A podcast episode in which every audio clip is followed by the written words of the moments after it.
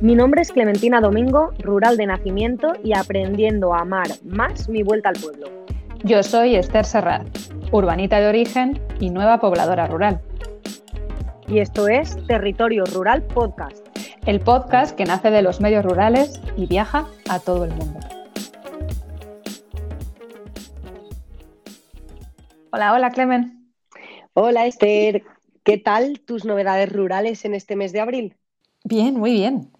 La verdad es que para mí abril está siendo bastante mes de lanzamientos y en concreto hay un proyecto que me parecía buena idea traer aquí, que acabamos de lanzar y que se trata del rediseño de la web para un pueblo de La Rioja que se llama Camprovín, en el que junto con el equipo del ayuntamiento hemos estado rediseñando lo que viene a ser la experiencia digital del pueblo, ¿no? Y, creo que es algo bonito y me hace especial ilusión porque puedes pensar que la web es algo que no tiene ninguna importancia de cara a un pueblo, sobre todo cuando son pueblos pequeños, ¿no? Como a quién le importa.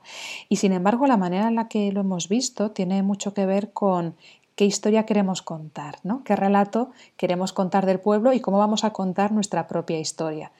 Y dentro de ese contexto, hemos trabajado mucho en, poder conectar con gente que a lo mejor no conoce el pueblo todavía, que está pensando venir o que ha venido y quiere seguir conectado o conectada con las cosas que pasan. Y también como una manera de decir, oye, mira todo lo que está pasando aquí, ¿no? Y, tener esa parte de, orgullo. Además me parece importante porque hace no mucho eh, hablando con, un chico que se había mudado a un, pueblo hace poco, me dijo que, bueno, que una de, las cosas que le llamaron la atención es que el pueblo que, al que estaba pensando mudarse tenía una web como muy clara, muy sencillita, como que le llamó la atención, ¿no? Porque no es lo que te sueles encontrar en el contexto de, ayuntamientos. Así que nada, muy orgullosa y muy contenta de haber trabajado en ese proyecto. Si alguien quiere echarle un vistazo, la web es camprovin.com, súper sencillo, camprovin con V, y nada, espero que os guste. Esto es lo que vamos a hacer, por lo menos incitamos a que nos peguemos un voltio por las webs de aquellos pueblos rurales que nos llamen la atención. Claro, precisamente porque, y de eso vamos a hablar hoy también, los pueblos también se merecen ese, ese cuidado ¿no? y esa, ese poder contar y, tener un escaparate que, cuente mejor su historia ¿no? y que hable mejor de lo que, las cosas que pasan ahí. Ese reflejar su esencia, sí. Por eso vamos a adentrarnos en un tema más frondoso que el bosque, causa de diferentes entendimientos como el canto de la urraca en primavera, sin línea divisoria visible como un mar del norte borrascoso como las cumbres de Emily Bronte. Esther, ¿se puede definir rural? ¿Rural es una definición o es un modo de vida? ¿Rural es un lugar? ¿Qué es rural? A las personas que estáis ahora mismo detrás de estas ondas de territorio rural, ¿qué os viene a la cabeza cuando nosotras formulamos esta pregunta? ¿Qué es rural? Quizá una, una casa rural de piedra y madera, quizá trabajos agrarios o de pastoreo, o más bien personas mayores con una forma de hablar particular? ¿Te lleva a lugares fríos o cercanos al mar? ¿Pasa por tu cabeza un lugar lleno de niños corriendo por las calles y esperando a entrar en el cole un día cualquiera, haciendo mucho ruido porque son muchos? ¿O más bien ves un lugar silencioso, pocas personas, en esa puerta del colegio y todo lleno de caras conocidas? Las calles del lugar están empinadas, suben hacia una montaña y las golondrinas cantan por encima de los cables de la luz? ¿O más bien la altura y el jaleo no te deja ver ni las golondrinas, ni las montañas, ni escucharlas cantar? ¿Nos habremos ido muy lejos, Esther? ¿O esto está lleno de descripciones estereotipadas y bucólicas como casi todo por estos lares? nos ponemos metódicas y cogemos al vuelo unas cuantas definiciones que incluyen los diccionarios, ¿qué es rural? Si miramos, por ejemplo, las definiciones que salen en, en la RAE, Rural se refiere a aquello del campo y de las labores propias de la agricultura y la ganadería. También cuando se refiere a personas nos dicen que muestra gustos o costumbres propios de la vida en el campo. Que por cierto, el, ejemplo, ¿no? la frase que se dice ahí de sus modales son un poco rurales, me, parece curioso como, como, ejemplo a elegir en la, en la definición. No sé. Lo mismo que en la primera, ¿eh? si te das cuenta, del campo y de las labores propias de la agricultura y la ganadería. Turismo rural. Turismo rural. Sí, como lo más característico del campo. Del campo, ¿no? Exacto. También tenemos la definición de Wikipedia, ¿no? que, lo que dice es que lo que se considera rural son las entidades de menos de 2.000 habitantes, urbanas ya son de más de 10.000 y luego hay, hay, unas intermedias. Y luego otro rasgo que es que en función de la, actividad principal, que aparte de la residencial, dicen aquí, debería teóricamente ser la ocupación en el sector primario. ¿vale? O también incluye, aunque este hecho ha dejado de ser común, y ahí no se equivoca, en buena parte de los núcleos rurales que se han industrializado y terciarizado. Estas son las definiciones, bueno, la RAE es oficial, Wikipedia sabemos que está co-creado por mucha gente, pero estas son las más, las más comunes. Y al final, yo creo que para definir lo rural, yo huyo mucho de, la dicotomía rural-urbano, pero sí creo que no puedes definir lo rural sin definir lo urbano, ni lo urbano sin definir lo rural. Pero claro, ¿qué es lo que lo diferencia? A ver, explica, explica tú un poquito por aquí eh, que vienes de lo urbano a lo rural y quizás esa visión tuya de, algunas diferencias que podemos encontrar para al final intentar comprender un poco qué es lo rural. Bueno, yo creo que algo que nos pasa ahora también es que la, la línea que separa lo rural de lo urbano se ha hecho muy, muy fina, ¿no? Cuando vemos definiciones más objetivas, se habla así de los, del número de habitantes, se habla de, las actividades principales, pero luego también nos pasa que hay pueblos que ya no se dedican al sector primario. Tenemos una serie de, de contradicciones que hacen que nos resulte muy difícil separarlo. También diría que los núcleos rurales se han urbanizado, pero no diría que las urbes, las ciudades, se han ruralizado. Con lo cual, como, bueno, como ya sabemos, esa línea fina que separa las dos cosas eh, no solamente se ha diluido, sino que ha tendido hacia las ciudades. Y hay algo que cada vez he escuchado más y que escuché, te escuché decir a ti por primera vez, Clemen, que es el concepto de pueblos rurales. Yo hablaba de pueblos y de ciudades, ¿no? Y fuiste tú la que por primera vez me dijo, mm, hablemos de los pueblos rurales. ¿En qué consiste? O sea, ¿qué, indica esto de pueblos rurales? A ver, Esther, voy a ver si sé explicar aquello que yo mm, vi como tan, tan natural y, que te quise exponer a ti, ¿no? La diferencia entre pueblo y pueblos rurales. Es verdad que si nos vamos a las definiciones puristas, el pueblo es todo aquello que eh, no es una ciudad pero yo no me quedo simplemente en ese sentimiento. Quizás es más un sentimiento esto de la población rural.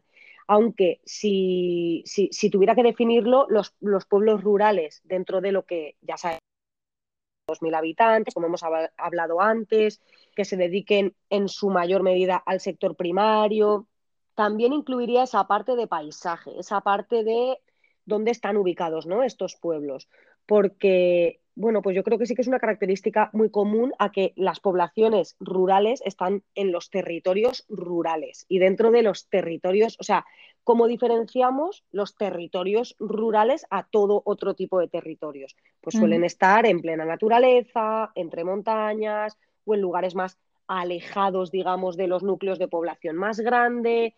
No, esto, esto es lo que yo un poco interpreto como poblaciones rurales.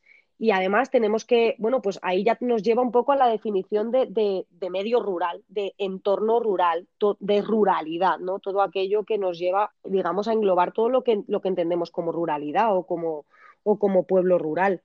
Yo veo esa, esa distinción muy clara porque me pregunto, entonces un pueblo porque un pueblo es aquel que guarda las mismas costumbres, cultura, ¿no? el, mismo, eh, el mismo tipo de actividad en abundancia, como estamos diciendo. Pero entonces un pueblo rural puede ser el pueblo de 30.000 habitantes que lleva toda la vida dedicándose al mundo agrario y ese es un pueblo rural, pues mm, yo, yo lo tengo aquí a 30 kilómetros o, a 20 kilómetros del mío y difiere muchísimo. El mío por entorno, orografía, geografía, servicios que podemos encontrar. pues eh, la línea de autobús, el que nunca va a llegar un tren o un metro o tal, todos estos servicios que son menores en las poblaciones rurales, aunque aquel de 30.000 habitantes que está a 20 kilómetros nuestro y que es súper agrario también y tiene cooperativa agraria como muy fuerte y conocida, pues ya no lo podríamos llamar rural. Entonces, fíjate la diferencia. Y tampoco es ciudad ni está cerca de la ciudad, también está alejado, ¿no? Ahí es donde yo eh, veía la diferencia clara. ¿Cómo, cómo, ves tú? ¿Hemos aclarado algo? Bueno, yo creo que hay algo que creo que sí que es muy clave, ah, que has mencionado, es rural también lo define un conjunto de prácticas, ¿no? Es, algo como, es una especie de, red, de tejido que une a las personas en una misma mm. cultura, ¿no? A mí había una forma que me gustaba mucho de, para definir, bueno, lo que es el, hablaba también del conocimiento rural, ¿no? Pero en, términos generales, lo que es la cultura rural que es de, un, es de un libro de Jaime Izquierdo, que hablaba de tres esferas. ¿no? Había una primera esfera que es lo material, que básicamente son los aperos, las herramientas, los modos de construcción, que yo creo que si pensamos en modos de construcción en diferentes pueblos de España, enseguida sabremos diferenciar un pueblo de Andalucía de un pueblo del Pirineo Aragonés, por ejemplo. Y Luego tenemos otra esfera que sería lo social, que son todo el conjunto de rituales, de fiestas, de relaciones humanas, ¿no? de, tipos de intercambio que, pueden ser generales o particulares a, un espacio rural concreto. Y hay una tercera esfera que es lo mental, que ahí sí que estamos hablando de todo ese conjunto de conocimientos, de saberes, también de mm. creencias y de, mm. valores. ¿no? y, yo creo que el tema del, conocimiento rural, conocimiento campesino, que bueno, a mí me parece apasionante, tiene también algo muy característico y es que es muy local, muy intrínseco, muy específico del lugar en el que te encuentras y por lo tanto casi casi único ¿no? y diferente a todos los demás. Entonces yo, creo que cuando hablamos de, lo rural en estos términos, importa menos dónde, dónde ponemos la línea de número de habitantes y, y empieza a importar más el observar el tipo de cultura que se desarrolla. El, otro día escuchaba también a, alguien que me, encanta esa frase, que es que hay pueblos de 3.000 habitantes o 10.000, como mencionabas, que están muertos socialmente y hay pueblos de 200 o 50 habitantes que están muy vivos. Y ahí, ahí en ese matiz es donde yo creo que está el concepto de, de rural también. ¡Wow! Sí, sí, sí, sí, está muy. Eh, es esto del folclore, ¿no? De un lugar también, de, lo que rodea todo, ¿no? Esto que has contado tú le has dado mucha importancia a eso, porque entonces ahí me iba yo, me iba yo un poco a la idea esta que estuvimos hablando de. Entonces existen las ciudades de campo. Este, este ejemplo que yo he dado, ¿no? De una ciudad, porque podría ser una ciudad de 30.000 habitantes, pero no es ciudad, no está ubicada cerca de la ciudad, no está en los medios rurales. ¿Qué son esos lugares? Esos pueblos que guardan una misma cultura, que, a nivel, eh, lo, que tú has dicho, a nivel construcción, son homogéneos y están rodeados, por ejemplo, aquí en mi tierra están rodeados de campos de naranjos y mandarinos. ¿Qué son? ¿Ciudades de campo? Esto es algo que sabemos que se está trabajando, ¿no? Sí, claro. La diferencia entre pueblo y ciudad sí que es más oficial y objetiva, ¿no? Hay como unos parámetros concretos. Entonces, una cosa es que sea un pueblo o una ciudad y otra cosa es rural, ¿no? Que sea, que sea rural. También, y aquí volvemos al tema de la heterogeneidad, que no hay un medio rural, hay muchos medios rurales.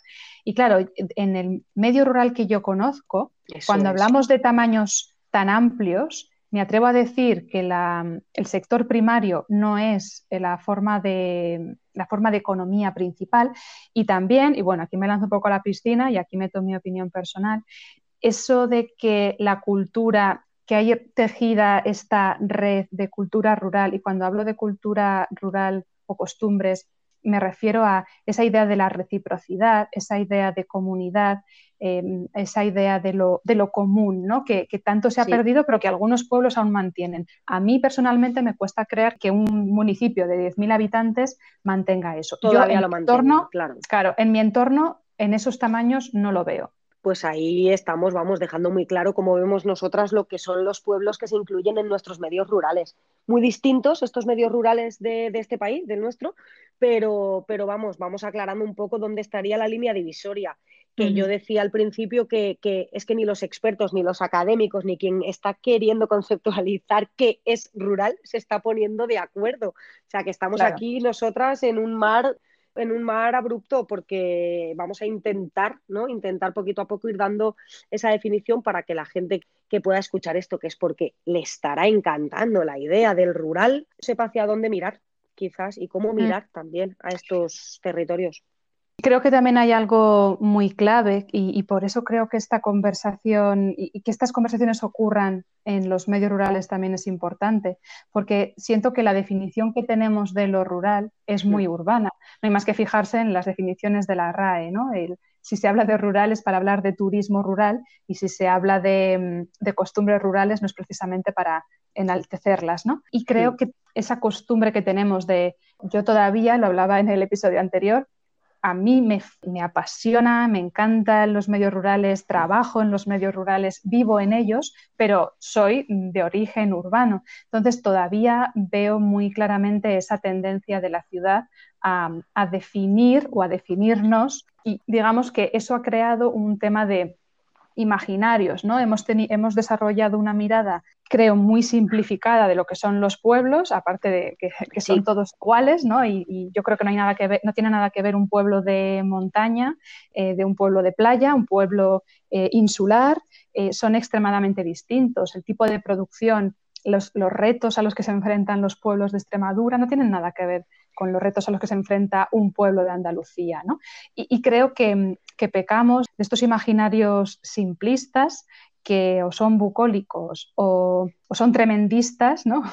O, son de, de, de aburrido. No sé si recordarás, Clemen, que puse hace, hace un tiempo ¿no? en redes sociales que cuál era el estereotipo que más te molestaba de, que decían de, lo rural ¿no? y de la gente de, de, los pueblos. Y el tema del paletismo salía muy a menudo es un dolor, ¿no? Es un dolor el que pueblerino, ¿eh? efectivamente, es que, es, que, es que se les llama pueblerinos, o sea, existe, ¿no? Y por lo que decías tú ahora, hemos desarrollado una mirada muy pobre. Efectivamente, estoy muy de acuerdo, pero no es que sea pobre en sí misma, es que no la hemos desarrollado. Casi que me iría, ¿no? A la parte de, pero ¿cuánto se ha mirado a los pueblos? Creo que se ha mirado bastante poco. Entonces es difícil, claro, es difícil, no, todavía no se ha hecho ese trabajo, digamos, esa labor, ¿no? Más, algo, de, algo más bonito, esa, esa labor, prefiero decir, antes que trabajarlo. Porque qué pocas voces han hablado desde el medio rural. Una de nuestras de nuestras propuestas en este podcast es abordar justo las voces desde lo rural porque, como tú has dicho al inicio, pues porque las voces que han hablado de los medios rurales han sido las urbanas, muchas veces han sido las políticas, mal que nos pese, las administraciones públicas, desde sus miradas hacia, hacia estos entornos como cuando se dice lo de la España vaciada, los pueblos abandonados. A mí no me gusta tampoco tratarlo así, porque de abandonados nada, ¿no? Hay, mucha, hay muchas vidas aunque por desgracia sí se han abandonado muchos territorios rurales, pero es que esa es la mirada que hay sobre los territorios rurales todavía y, queda mucho por hacer. Por eso es verdad que nos hemos quedado con las películas de, ¿cómo le llaman a este actor? Que yo soy súper poco cinéfila, debo de decir. Paco Martínez Soria. O sea, esto no es el pueblo, el pueblo no es Paco Martínez Soria, aunque fuera muy gracioso en su momento. Sí, eso da mucha rabia porque también diría que no es que, no es que desde los pueblos no se haya hablado de los pueblos, es que no se les ha escuchado, ¿no? No, han sido altavoz. Bueno, yo creo que la primera, bueno, perdón, no la primera, pero sí recuerdo antes de venirme a vivir a, un pueblo, una manifestación que hubo importante, ¿no? De los, de los medios rurales en las ciudades. Y sí que empezaba a hablar de, o sea, notabas ese hartazgo, esa ese hastío, ¿no? De cuántas veces hay que decirlo. Y parece que ahora ha de venir alguien de, la ciudad, primero, a resolverlo, ¿no? Cuántos diagnósticos escuchaba hace un tiempo en una charla de, Serranía Celtibérica, ¿no? es un colectivo, una asociación, y hablaban de cuántos diagnósticos más hacen falta, si ya sabemos lo que pasa, ¿no? Y, hay una condescendencia. Es, es, un tema complicado, ¿no? En el que, por un lado, puede que haya un, un hartazgo que de alguna manera bloquee quizás algunas iniciativas, pero desde luego hay, hay un, sentido de superioridad ¿no? y, de, creer que puede resolver un reto súper complejo viniendo de fuera. Y volviendo al tema de los prejuicios, bueno, eso de que Claro, eh, por supuesto, hay un grave problema de despoblación, pero eso de que los pueblos están muertos, bueno, yo no había visto tanto emprendimiento, tantas iniciativas. Lo hablábamos antes de empezar el podcast, las cosas que yo veo que ocurren a mi alrededor, la cantidad de colectivos, asociaciones, gente que hace proyectos, que se, que se une. Es, alucinante. Entonces, y lo más bonito, ocurren cosas. Lo más bonito que yo diría hacia esto y que pienso mucho, ¿no? Viviendo aquí en, en un pueblo rural, es que los que sí que lo vivimos, lo vemos más todo, porque es verdad, somos menos, pero hay de todo. Entonces, soy capaz de ver todo eso que hay, porque se, diluiría mucho más ¿no? en, otras, en, otras, en otras zonas mucho más pobladas, con mucha más densidad. Es que seguro que en zonas con más población, pues pasan muchas cosas, efectivamente, pero ¿y lo bonito de verlas todas? De, poder acceder a todas las que están pasando aquí, hablar con la persona que ha tenido esa idea, hablar con la persona que, no sé, o sea, que está liderando tal iniciativa cultural, tal iniciativa de desarrollo local, poder participar de la creación de algo, poder pertenecer a una asociación. Claro que en el mundo urbano también puedes pertenecer a una asociación, pero no está como tan palpable, no está como tan aquí, tienes que ir a buscarla. Y esto me parece mm. súper, súper bonito, súper bonito esta parte, ¿no? Que has dicho de, claro que pasan cosas y, yo añado, pues qué bueno que las tengamos tan cerca, porque nos enteramos de todas. Exacto. de todas probablemente no, pero de, Pero de muchas. exacto, pero lo bonito de esto también es que resulta mucho más fácil llegar a la gente, ¿no?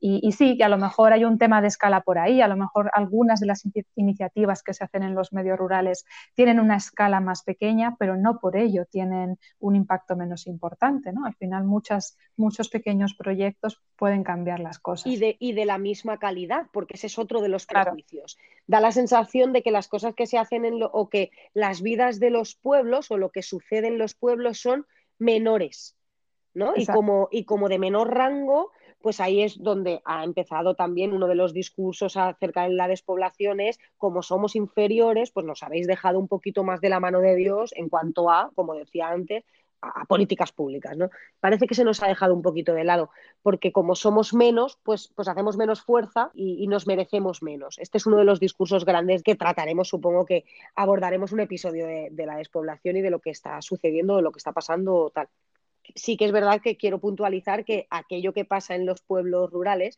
es de la misma calidad, porque la calidad está en las personas. Entonces, eso sí que lo quiero decir y desde un punto de vista también muy necesario, sobre todo en el momento actual, en un momento de crisis ecosocial gigantesca, necesitamos miradas nuevas y la mirada de la ciudad, por supuesto que sigue haciendo falta, pero también hace falta la mirada del campo. Más nos vale mm. ¿no? incorporar muchas de esas cosas. Más nos vale. Porque desde de aquí se importan muchos valores, no solo se importa lo que comemos, sino que también se importan muchos de, los valores humanos de, de comunidad, de, no sé, de círculo, de, tradición, de, apoyo, de respeto a la naturaleza. Todo eso lo, estamos necesitando mucho, creo yo. Sí, yo creo que al final, ante todos estos prejuicios, una manera, pensando en cómo se podría redefinir lo, rural ahora, ¿no? A mí me gusta mucho hablar de nuevas ruralidades, porque no porque rompan con lo que hay, hay antes, sino porque construyen a partir de eso. ¿no? Yo creo que se, se pueden tomar todos aquellos elementos del pasado que sí que nos sirven, como es el concepto de lo comunal, lo colaborativo, esa manera de entender mejor a la naturaleza. Tampoco quiero crear un estereotipo, no toda la gente de los, de los medios rurales ama la naturaleza, pero sí que, sí que muchos la conocen muchísimo mejor que en las ciudades porque viven de ella. ¿no? Eh, entonces hay, hay como una relación mucho más fluida y mucho más entendida que en las ciudades donde puede ser mucho más ajena. Y necesitamos ese tipo de conocimiento. Y cogiendo eso y desechando todos aquellos aspectos que están obsoletos, por supuesto, todo lo que tiene que ver con los modelos patriarcales que existían y existen también en los pueblos, en los medios rurales, también a lo mejor todo el tema de las resistencias al cambio, ¿no? aunque tengan aunque tengan una razón de ser, ¿no? si lo estudias a nivel antropológico, pero bueno, quitando todas aquellas capas que ya no nos sirven, porque los espacios, los medios rurales también tienen espacio de mejora, ahí, desde ahí podemos construir cosas nuevas. Por supuesto, porque si no, como decíamos antes, caeríamos en uno de, aquellos estereotipos que tampoco nos gusta tanto a ti y a mí, y hemos hablado, ¿no? De, que, de lo idílico. Vivir en un pueblo rural no es vivir en la montaña contemplativamente, sin tener nada que hacer, todo el día descanso en esa casa de piedra y mirando el fuego. Tampoco es esto, ¿no? O sea, ese es el que se va de turismo rural, pero, pero no el que vive en el pueblo rural. Entonces, bueno, yo creo que estamos haciendo, estamos haciendo bastante, bastante definición así como, como muy propia, pero esperemos que, dejemos aquí como un buen pozo, ¿no? Una buena información. Yo quiero dejar, por lo que, por lo último, voy a recoger lo último que tú estabas diciendo de, pues no, no todo el mundo es igual de respetuoso, por muy que vivas en el medio rural, con la naturaleza, pero el conocimiento que yo parto de que es pues, la educación, la información y el conocimiento, parto de que sí que es una de las bases y una de las herramientas de ese cambio de valores, de, cuidado de la naturaleza y de respeto. Y decía yo también en redes sociales el otro día una frase de la cual estoy enamorada, que dice lo siguiente y que he intentado, porque no me la quiero apropiar, he intentado encontrar aquel autor o autora o anónima persona y no la he encontrado, así que la voy a decir yo. No se ama lo que no se conoce y no se defiende lo que no se ama. Por tanto, aquel que conoce, como tú decías, tan de cerquita, por lo que sea, por su relación, si es porque vive de la naturaleza o, porque vive tan próximo a ella, eh, medianamente ese conocimiento, yo sí que creo y tiro un órdago a que las personas que habitamos en los medios rurales, por definición, sí que abunda un poco más ese respeto, ese respeto que parte del conocimiento. Entonces, el conocimiento hace que, oye, que sí que puedas al final amarlo. Y ahí yo recojo esto para pasar a un territorio sonoro bellísimo que tenemos en este mes de abril. No sé tú, ¿Mm? pero a mí la inmigración de las aves me tiene embobadísima estas aves que llegaron a mediados del mes de abril porque las he estado observando de verdad y que podemos escuchar ahora mismo un ratito de mi camino hacia, hacia el trabajo a las 7 de la mañana.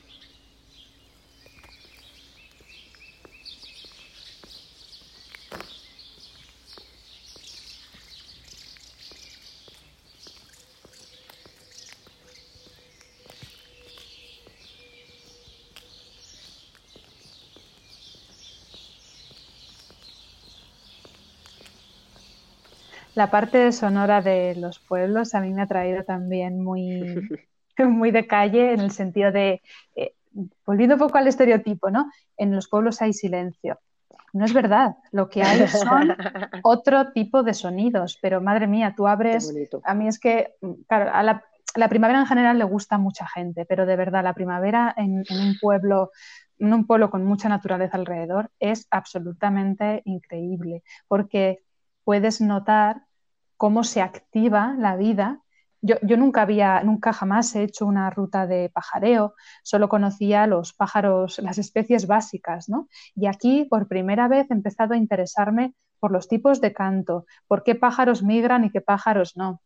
El otro día, bueno, ahora mismo tenemos un nido en la, en la, terraza y estoy encantada. Bueno, he descubierto ya que es un herrerillo. Así que ahí me ves con mis apps, mis ah. libros y preguntando. Hay, un paisano experto en, pájaros y vecino mío y siempre le estoy preguntando. Perdona, Esther, o sea, ¿no tienes un nido de golondrinas en tu tejado? Eh, no, ese nido, bueno, ahí lo que pasó es cuando la casa estaba en obras, ahí hubo un nido de golondrinas.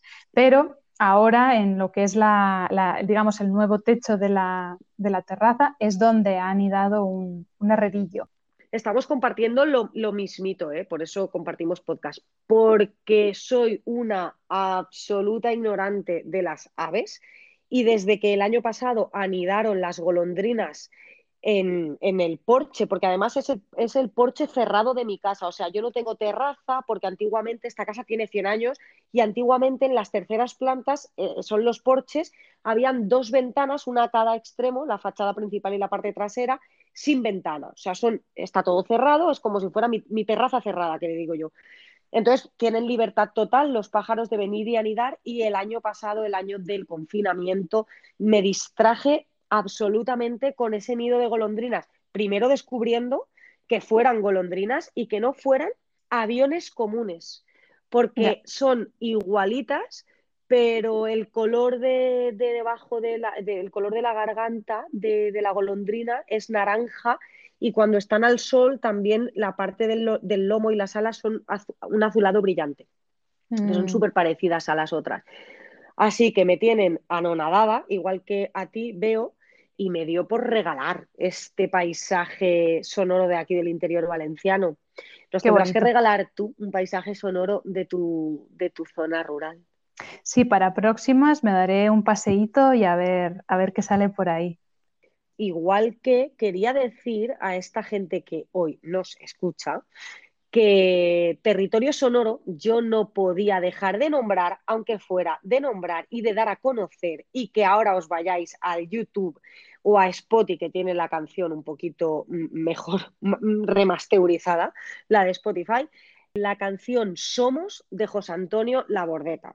Porque si alguien habló, defendió, amó a sus medios rurales, y tú lo sabes, aragonesa de corazón, fue este, este pedazo de personaje que lo hizo todo, que fue profesor, que fue diputado, que fue, que fue cantante, que fue poeta, que fue escritor, vamos, o sea, un ecologista naturalista, eh, que fue reportero por nuestra querida España en la mochila, ¿no? Era un país en la mochila, o sea, nos regaló vídeos, que yo todavía me, pongo vídeos de, regalo de la bordeta, y esta canción de Somos es para mí lo que somos, las personas que decidimos vivir en los medios rurales. Así que invito a que, a que la escuchen. Pasamos a territorio sostenible, en el que me encanta, me encanta. Y que además, bueno, lo que estábamos hablando de los pájaros tiene, tiene mucho, ¿no? Que, conecta con eso. Mm. Y yo quería hablar de dos cosas brevemente. Uno es que es una asociación a la que me he apuntado hace unas semanas, que se llama Asociación Cerintia.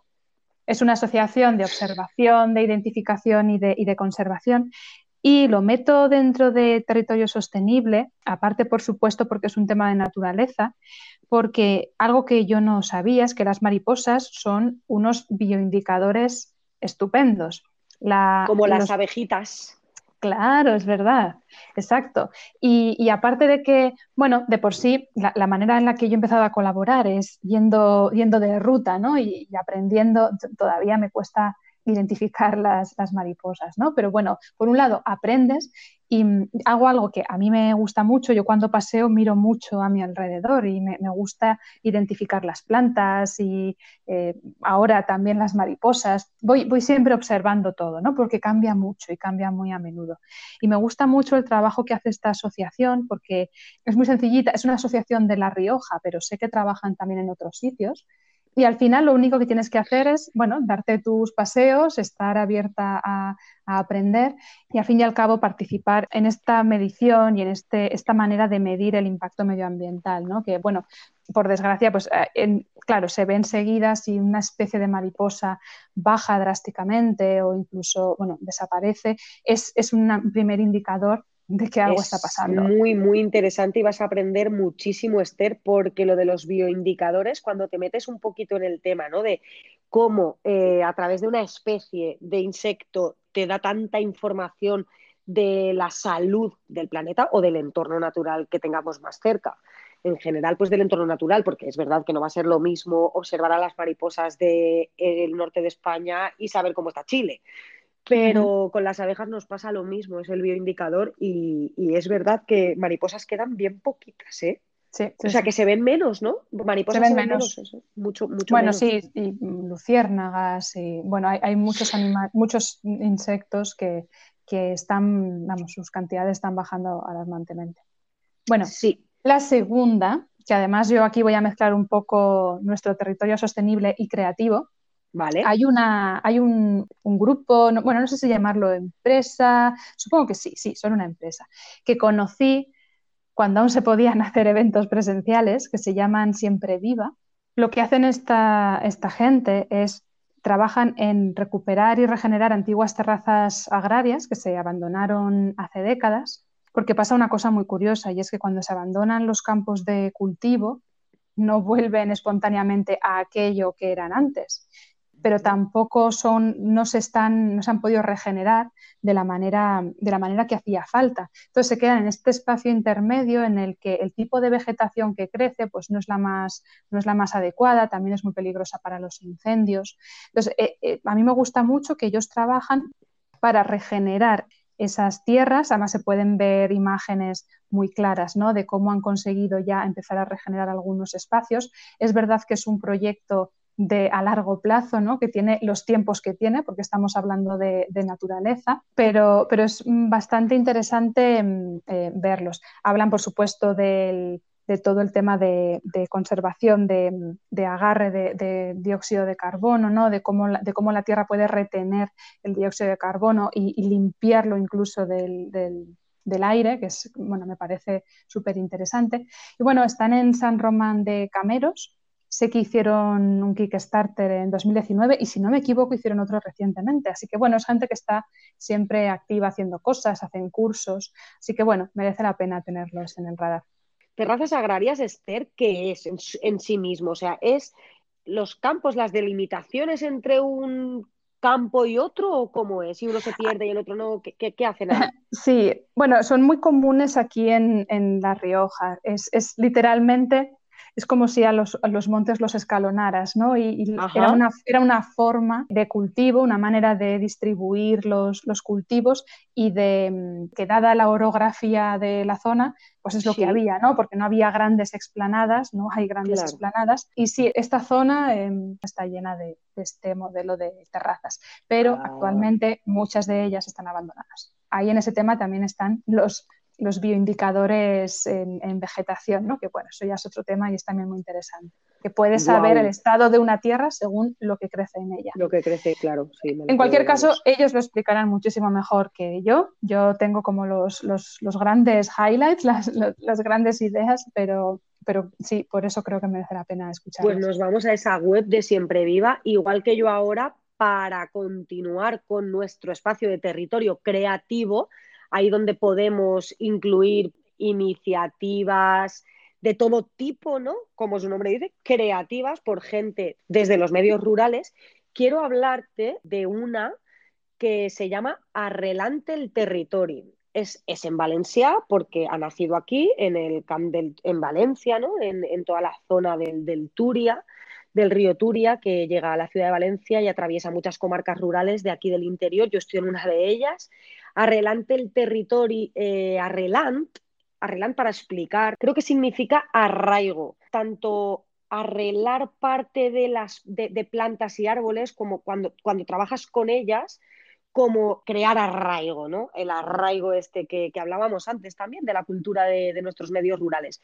Arrelante el territorio también he de decir que en su web debe de estar por ahí mi proyecto, porque vinieron, como mi proyecto está vinculado a la ganadería y al entorno natural y es un oficio tradicional, ellos se dedican, ellas, porque son tres fundadoras y ahora hay una cuarta chica que son las cuatro, las cuatro mujeres que sostienen este proyecto, es un proyecto, tal y como dice en su web, y lo voy a pasar al castellano, de identificación, búsqueda, valorización y difusión de saberes y prácticas tradicionales del territorio valenciano cómo te gusta a ti esto, Esther. Yo sabía que esto de a ti, de lo de recoger y difundir sobre saberes y prácticas tradicionales, sabía que te, iba a encantar y te lo quería hacer ver.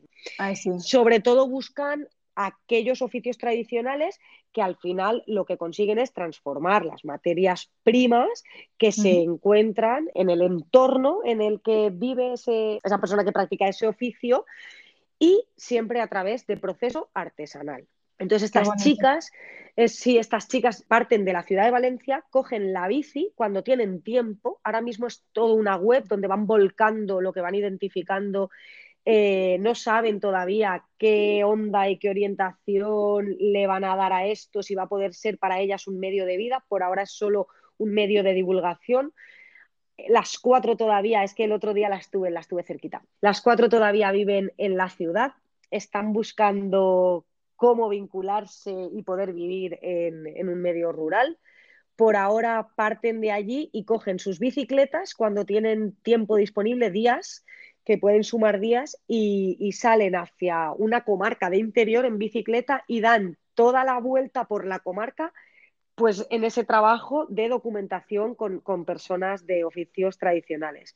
Es súper bonito y la, web os va a gustar mucho y se puede encontrar mucho, mucho documenta, mucha documentación, pues eso, de saberes y prácticas tradicionales. Entonces me parece que trae una iniciativa pues, pues muy creativa, o sea, muy, muy de ahora, ¿no? Lo que, lo que venimos recogiendo a lo largo de todo, el, de todo este episodio.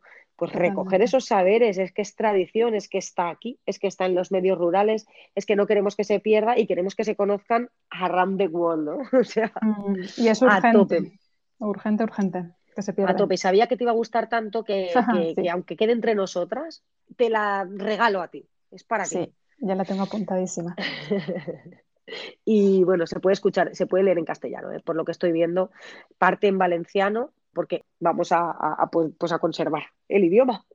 Entonces, cómo no, no, si lo que quieres desde un principio es darle valor a la cultura y a la tradición, el idioma es súper importante, aunque también tengo que decir que yo estoy en toda una comarca, que somos 19 pueblos todos rurales pulmón de la ciudad de Valencia, en masa forestal y todos nosotros hablamos castellano. Y de hecho es nuestra esencia, es nuestra propia identidad en la ciudad de Valencia, es nuestra identidad. Somos la serranía, no queremos que nos llamen el serrans como nos cambian.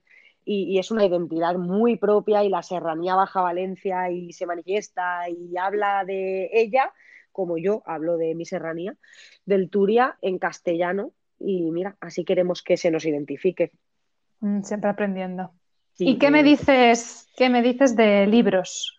¿Qué te digo yo de libros? Mira, yo tengo un libro delante que es que lo que pasa es que es un poco dramático, un poco bastante. Es un dramón, pero es el primer, la primera novela que he sostenido en mis manos hace ya un, un par de años que la leí, cuando mi ímpetu en buscar literatura del mundo rural eh, estaba como floreciendo, ¿vale? Y yo quería y quería leer y entonces pues me documenté un poquito en blogs y tal de lectura sobre el medio rural y oye, es que también hay mucho medio rural inglés y mucho medio rural que no me sentía tan identificada. Entonces estoy, eh, estoy recogiendo la lectura de eh, La lluvia amarilla de Julio Llamazares, qué curioso. Julio Llamazares. Es muy conocida, la lluvia amarilla es muy pequeñita y creo que vale mucho la pena si como yo quieres pues bueno, acercarte a través de la literatura a los medios rurales. La portada es bellísima. Bueno, lo que cuenta es la, el final de los últimos pobladores de un pueblo inventado del Pirineo aragonés. Y bueno, que ya está, que no quiero hacer spoiler, que es muy cortita, que invito a que se lea que a mí me, causó, bueno, yo creo que lloré a lo largo de la lectura bastante, estuve llorando bastante rato y eso que es cortita, pues creo que yo empecé a llorar en el principio, así que, pero bueno, ¿la has leído? Sí, no te deja indiferente, desde luego. No te deja indiferente. Esta es mi recomendación. ¿Tú tienes otra recomendación que nos venga un poquito más arriba?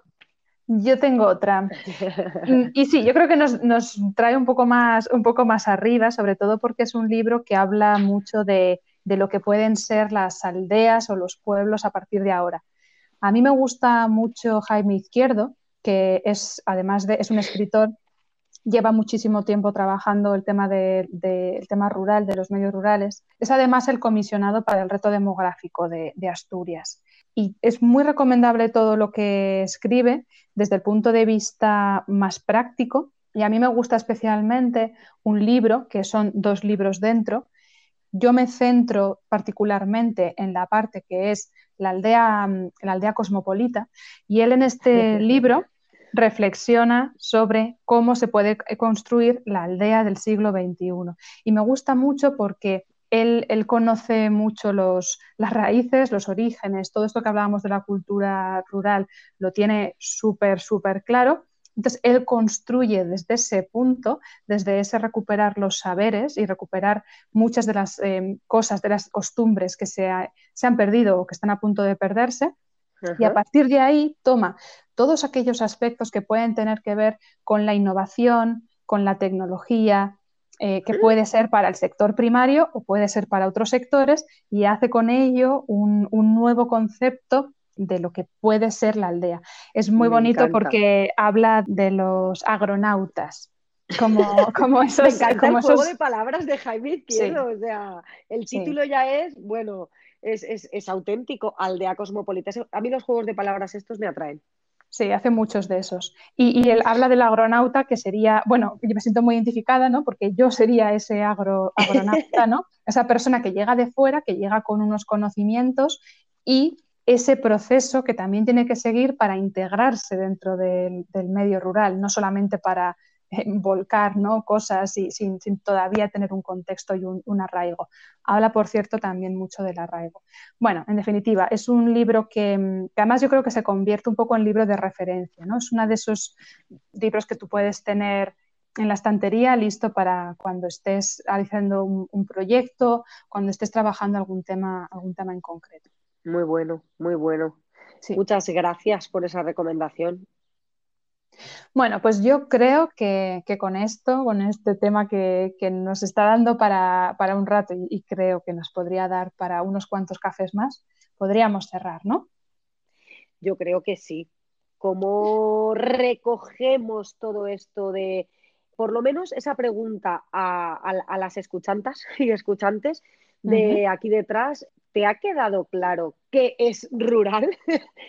Acude a nosotras que seguimos con, el café y la charla, pero si hemos dejado un poquito de costumbres, arraigos, saberes, eh, prejuicios, em, lo idílico, lo no idílico, las ciudades de campo, los pueblos rurales y los pueblos que no lo son, algo habremos, algo habremos conseguido. Sí, yo creo que la semilla está ahí puesta y creo que lo que nos queda claro es que es una definición en constante evolución y eh. a partir de ahí seguiremos construyendo. Pues agradecidas, agradecidas también de que nos puedan contactar una vez hayan escuchado esto, porque esto no para y vamos a volver en el mes de mayo. También queremos esas ideas o no sé, esas cuestiones que sobre los territorios rurales les ronden por la cabeza por ahí a las personas. Así que nada, vamos a, vamos a ir recogiéndonos. Rural que te quiero, rural. Alester. Venga, Clemen. Abrazos. Chao.